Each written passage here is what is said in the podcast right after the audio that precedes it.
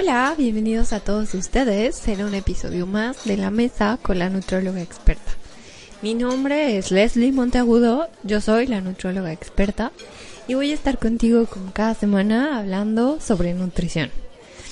El día de hoy, bueno, preparé un tema que tiene que ver mucho con la, con la época en la que estamos, en las épocas eh, de frío, de invierno y sobre todo de, de diciembre, ¿no? De, de, todas estas eh, tradiciones que tenemos en, en estas fechas y sobre todo, bueno, va con ello la celebración, el estar este conviviendo con, con los que más queremos, las reuniones, con la familia, los amigos, los compañeros del trabajo y pues bueno, un sinnúmero de, de personas me han dicho, bueno, ¿y cómo le hago para cuidarme ahora que viene Navidad? Y es que eh, he escuchado muchísimo también en, consulta que me dicen, es que viene diciembre y voy a subir de peso, o siempre subo tres kilos, este, y luego viene enero y la rosca, ¿no? Entonces es, es como un poco difícil, y en especial para el mexicano, créanme, porque somos como muy alegres, somos muy, este, muy fiesteros, nos gusta este pues reunirnos, nos gusta compartir con los demás. Entonces, pues bueno, esto se presta a que a que pues siempre en esas reuniones haya comida. Siempre lo he dicho y lo escuché de una maestra en la, en la universidad eh, que decía que la, la, el, la alimentación es un acto social.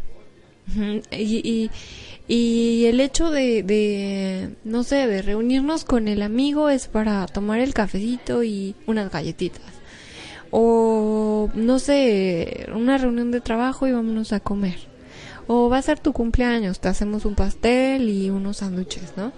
Entonces, siempre, siempre va a estar la alimentación muy ligada a los eventos sociales y, y sobre todo a nuestro día a día.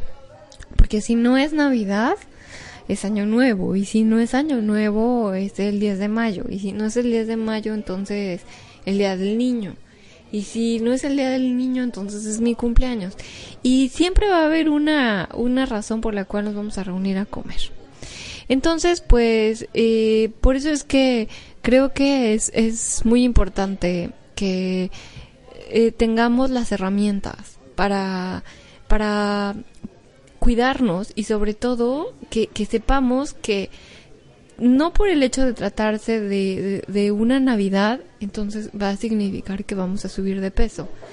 No porque sea año nuevo significa que entonces este al otro día eh, tenemos que comer también, ¿no? O, o no porque eh, vaya a haber mucha comida, entonces tenemos que comer de todo siempre ten tenemos que tener como presente que existe la justa medida, ajá, para, para comer.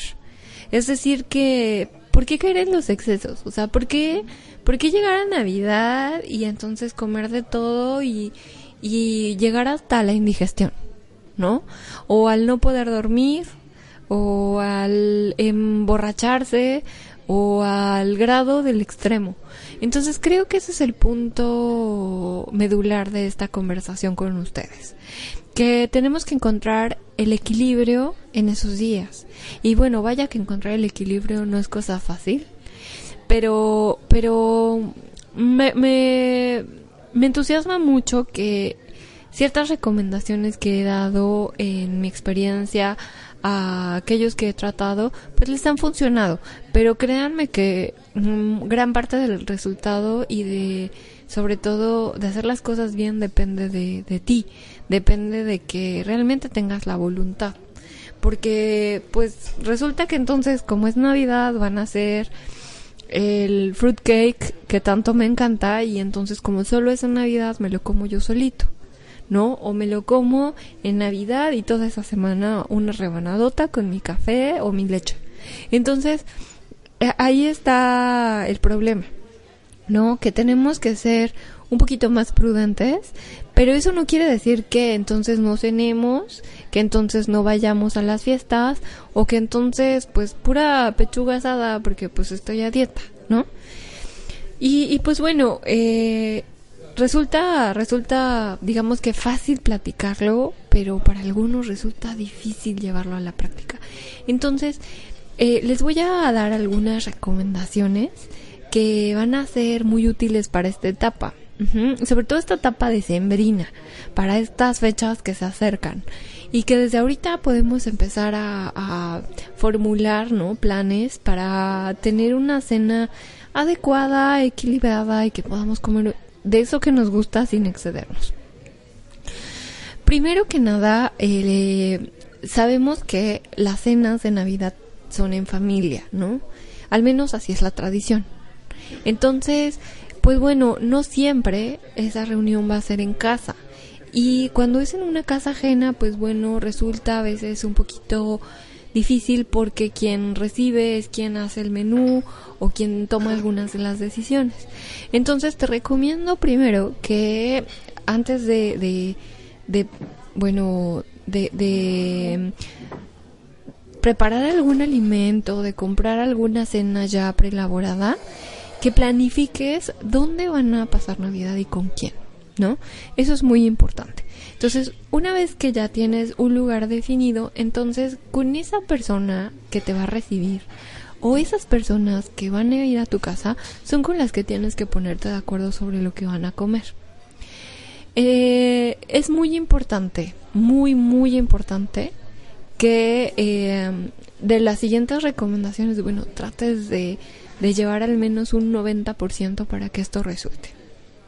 ¿Por qué? Porque estas cenas de Navidad en ocasiones están llenas de grasa, están llenas de azúcar, ¿no? Eh, están llenas de todo eso que nos gusta, de pan, ¿no? Entonces, bueno, eh, al, al puntualizar, quiero ser un poquito más específica sobre qué es lo que te recomiendo que hagas y qué es lo que te recomiendo y en qué porciones que comas. Primero, pues asegúrate de que va a haber una ensalada. Esta ensalada no va a ser la típica navideña, que es la, la de manzana con crema y durazno y pasitas y nueces, y que es una ensalada relativamente dulce, sino independientemente de que esta ensalada de manzana esté, asegúrate de que haya una ensalada verde. Y verde no quiere decir que nada más sea lechuga y ya, sino puede ser a lo mejor una ensalada de espinaca, puede ser a lo mejor una ensalada de eh, no sé, zanahoria rallada, puede ser una ensalada con betabel, puede ser una ensalada eh, con roquette o cualquier otra verdura. Entonces, que esta ensalada tenga verduras principalmente de dos o tres colores, que además contenga un poco de proteína vegetal, que haya nueces, almendras, piñones, eh, que puedan adornar esa ensalada y que pueda tener también una vinagreta. Si no puedes comer vinagreta por la cuestión del vinagre y la acidez, puede ir aderezada con aceite de oliva. Y bueno, esta ensalada, eh, asegúrate que sea para todos, para compartir. Generalmente es lo que sucede es que no todos comen ensalada y, se, y, llega a quedar, ¿no? O sea, y se queda. Pero lleva una porción moderada, ¿no? Que sepas que no se va a desperdiciar y que puedes compartir con los demás. Eso es muy importante considerarlo, no olvidarlo. El segundo tip que te voy a dar es que, bueno, consideres carne magra en la preparación de tus platillos. ¿Y a qué me refiero con carne magra? Por ejemplo, bueno, yo les hablaré de la experiencia que, es en casa, en la familia, en, mi familia, en casa de mis papás. Se acostumbra el lomo, se acostumbra el pavo y se acostumbran los romeritos o el bacalao. O a veces romeritos y bacalao. Entonces, carne magra aplica, por ejemplo, para el pavo o aplica, aplica, por ejemplo, para el es el lomo. El lomo en general es de cerdo. Pero bueno, busquemos, ajá, eh, digamos que, que esas proporciones de carne eh, que sean eh, magras.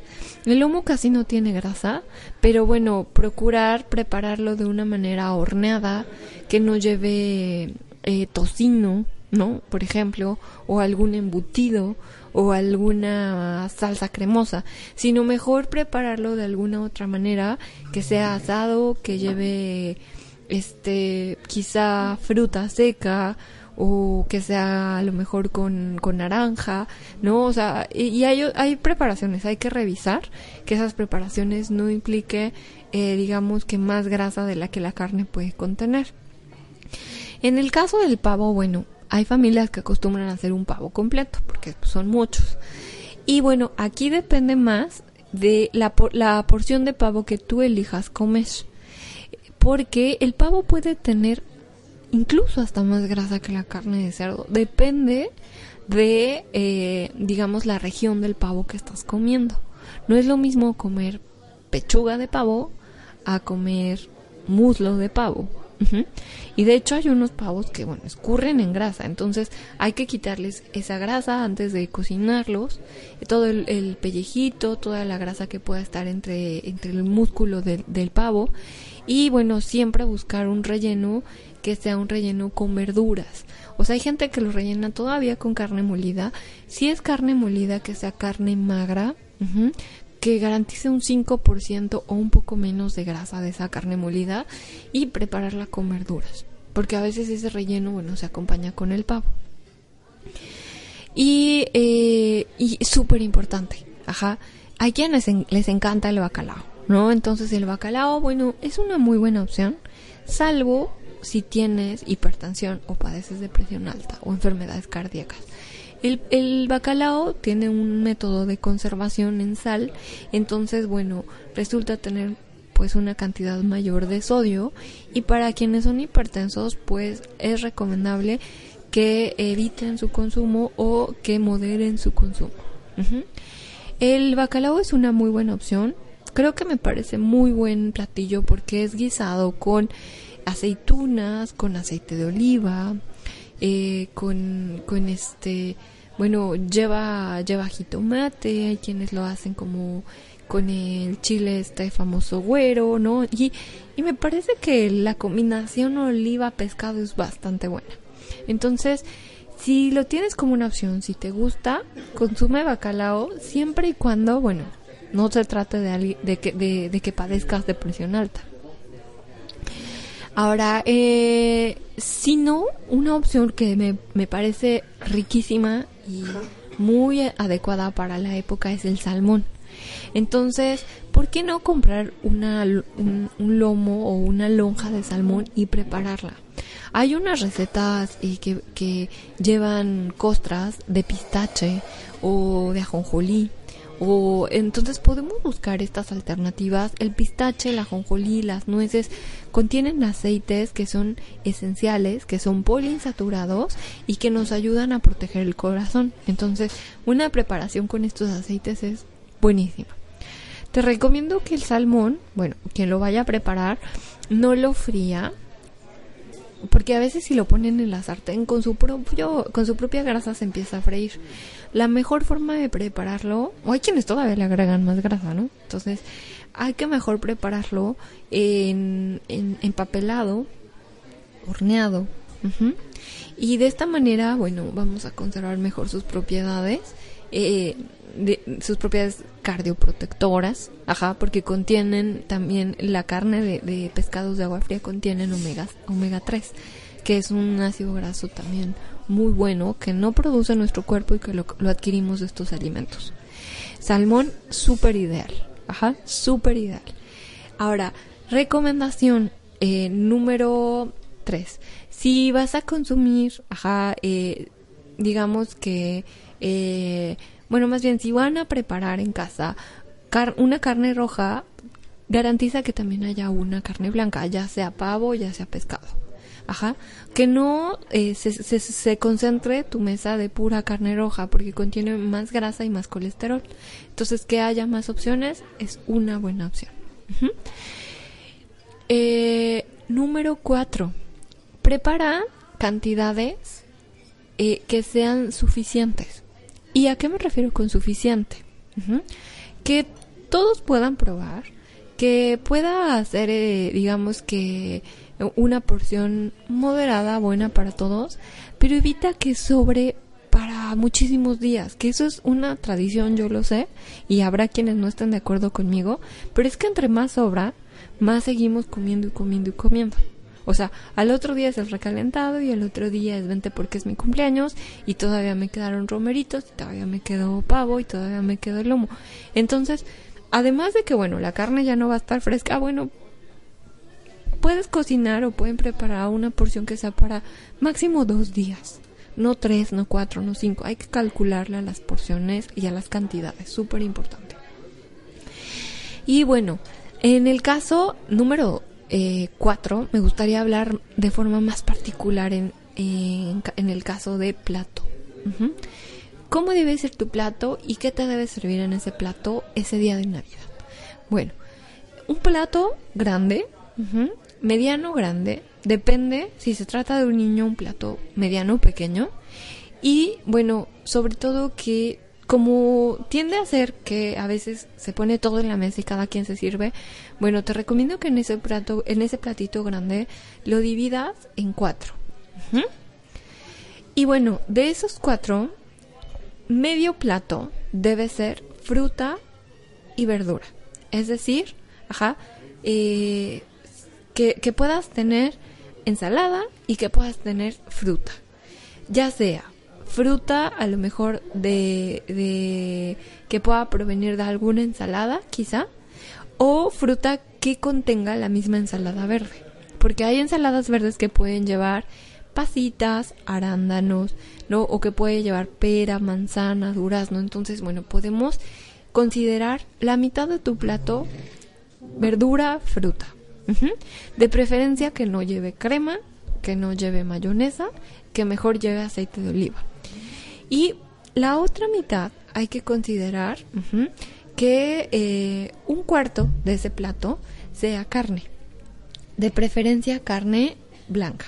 Ya sea bacalao, ya sea salmón, ajá, o eh, pavo. Pero busca una porción de pavo que sea pechuga, que sea magra, que no tenga mucha grasa. Y la otra, la otra cuarta parte la vamos a dejar para el antojo. Esa cuarta parte es a lo mejor para el romerito, los romeritos, o a lo mejor para eh, quizá eh, un pedacito de fruitcake que se te antojó, o a lo mejor eh, lo dejas para, no sé, un pedacito de, lomo que también se te antojó, ¿no? Entonces puedes dejar ese cuarto o a lo mejor la mitad, ¿no? Para una parte dulce y la otra mitad de ese cuarto para algún otro antojo, bacalao, romeritos o algo que no estés consumiendo en el cuarto que corresponde a la carne. ¿Sí? Entonces, bueno, vas a tener un, un plato mucho más armónico. Este plato armónico va a contener tanto frutas como verduras, como carne blanca y como la parte del antojo. Y te recomiendo que te lo termines, ¿no? Que, mastiques eh, lentamente, que bueno, se puede prestar porque estamos en familia, platicando, ¿no? Entonces procura hacerlo de esa manera. Y eh, a ese plato, bueno, también hay que considerar, si en ese plato, como no mencioné para nada los cereales, los cereales los vamos a considerar aparte. Entonces busca cereales que no tengan grasa. Es decir, pan, ajá, o en este caso, eh, pasta. ¿No? Hay quienes a lo mejor acostumbran arroz o algún otro tipo de, de, cereal, pero pan o pasta. Si vas a comer pan, ajá, cómete lo que corresponde a 10 a 15 centímetros de una baguette. Ajá. Eso te puede servir para que puedas hacerte una tortita de bacalao o una tortita de pavo o una tortita de algo más que se te antoje. Entonces considera esa porción. Ahora, si vas a comer espagueti, ese espagueti, bueno, seguramente tiene crema. Si tiene crema, descártalo. Ajá. O, en este caso, busca a lo mejor la opción de que preparen mejor un espagueti en salsa de tomate. Es mucho mejor porque no va a contener la misma cantidad de grasa que contiene una pasta preparada con crema. Entonces, eh, si, si no te gusta el espagueti, lo que puedes hacer es a lo mejor considerar una, una opción más grande de baguette, a lo mejor una baguette de 18 o hasta 20 centímetros, que es bastante generosa, créeme que no vas a quedarte con hambre y créeme que la vas a disfrutar con el resto de tus alimentos. Algo que también, eh, antes de, de, de, mencionar la parte del postre, eh, algo que también debes tomar en cuenta es bebidas alcohólicas. Ajá, la Navidad se presta a que el vinito, que la champán o la sangría o la o alguna otra cosa, el digestivo. Entonces, procura beber máximo dos copas de vino, de preferencia tinto. Esto es muy muy este recomendable ya que hay estudios que comprueban que el vino tinto tiene propiedades antioxidantes y protectoras para el corazón. Entonces no solo vas a beber, sino vas a beber algo que te va a beneficiar a tu salud. La recomendación es una copa para mujeres y dos para hombres, pero consideremos dos estándar, porque es Navidad, porque son las fechas, porque etcétera. Evita, por otra parte, bebidas preparadas con jugos, como la sangría. Evita, eh, por ejemplo, cócteles eh, que contengan refresco o alguna cuba o algo como eso. Evita digestivos que tengan eh, a lo mejor mucha azúcar, como es el caso del rompope, las cremas, ¿no? De mezcal y este tipo de cosas, o bueno, bien bebidas que tienen alcohol y tienen azúcar. Evítalas. Dos copas de vino tinto te van a hacer sentir bien, vas a estar feliz y además estás brindando con tu familia. El resto puede ser agua mineral. Ajá. Entonces puedes beber agua mineral, puedes beber agua natural o incluso puede haber la propuesta de preparar un ponche, ajá, con frutas y, y eh, con muy poca azúcar y entonces puedes eh, a lo mejor este también beber ponche que es una bebida caliente y muy muy tradicional de estas épocas. Para los niños, ojo, esta, esta, este diciembre, bueno, está lleno de sorpresas, regalos y dulces. Entonces, cuida la ingesta de dulces de tus pequeños. Evita eh, darles a libre demanda las bolsitas de, dulces, ¿no? De toma, este es tu regalo y tú administratelo. Es, con esto no quiero decir que seas así un padre completamente estricto y completamente autoritario. Simplemente debes poner límites. Entonces esos límites es, ok, te comes un dulce, elige cuál. Pero no es toma, aquí está la, la canasta de dulces y, ¿no? O sea, administratelos y, y pásala bien. Porque ¿qué sucede?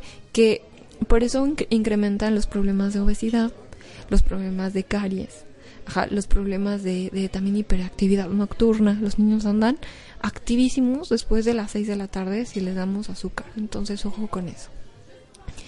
Y pues bueno, finalmente, el último punto el punto número 6 es que, eh, bueno, disfrutes en familia, disfrutes lo que comes, compartas con los demás y sobre todo que, que lo que comas lo comas sin remordimiento, sin culpa.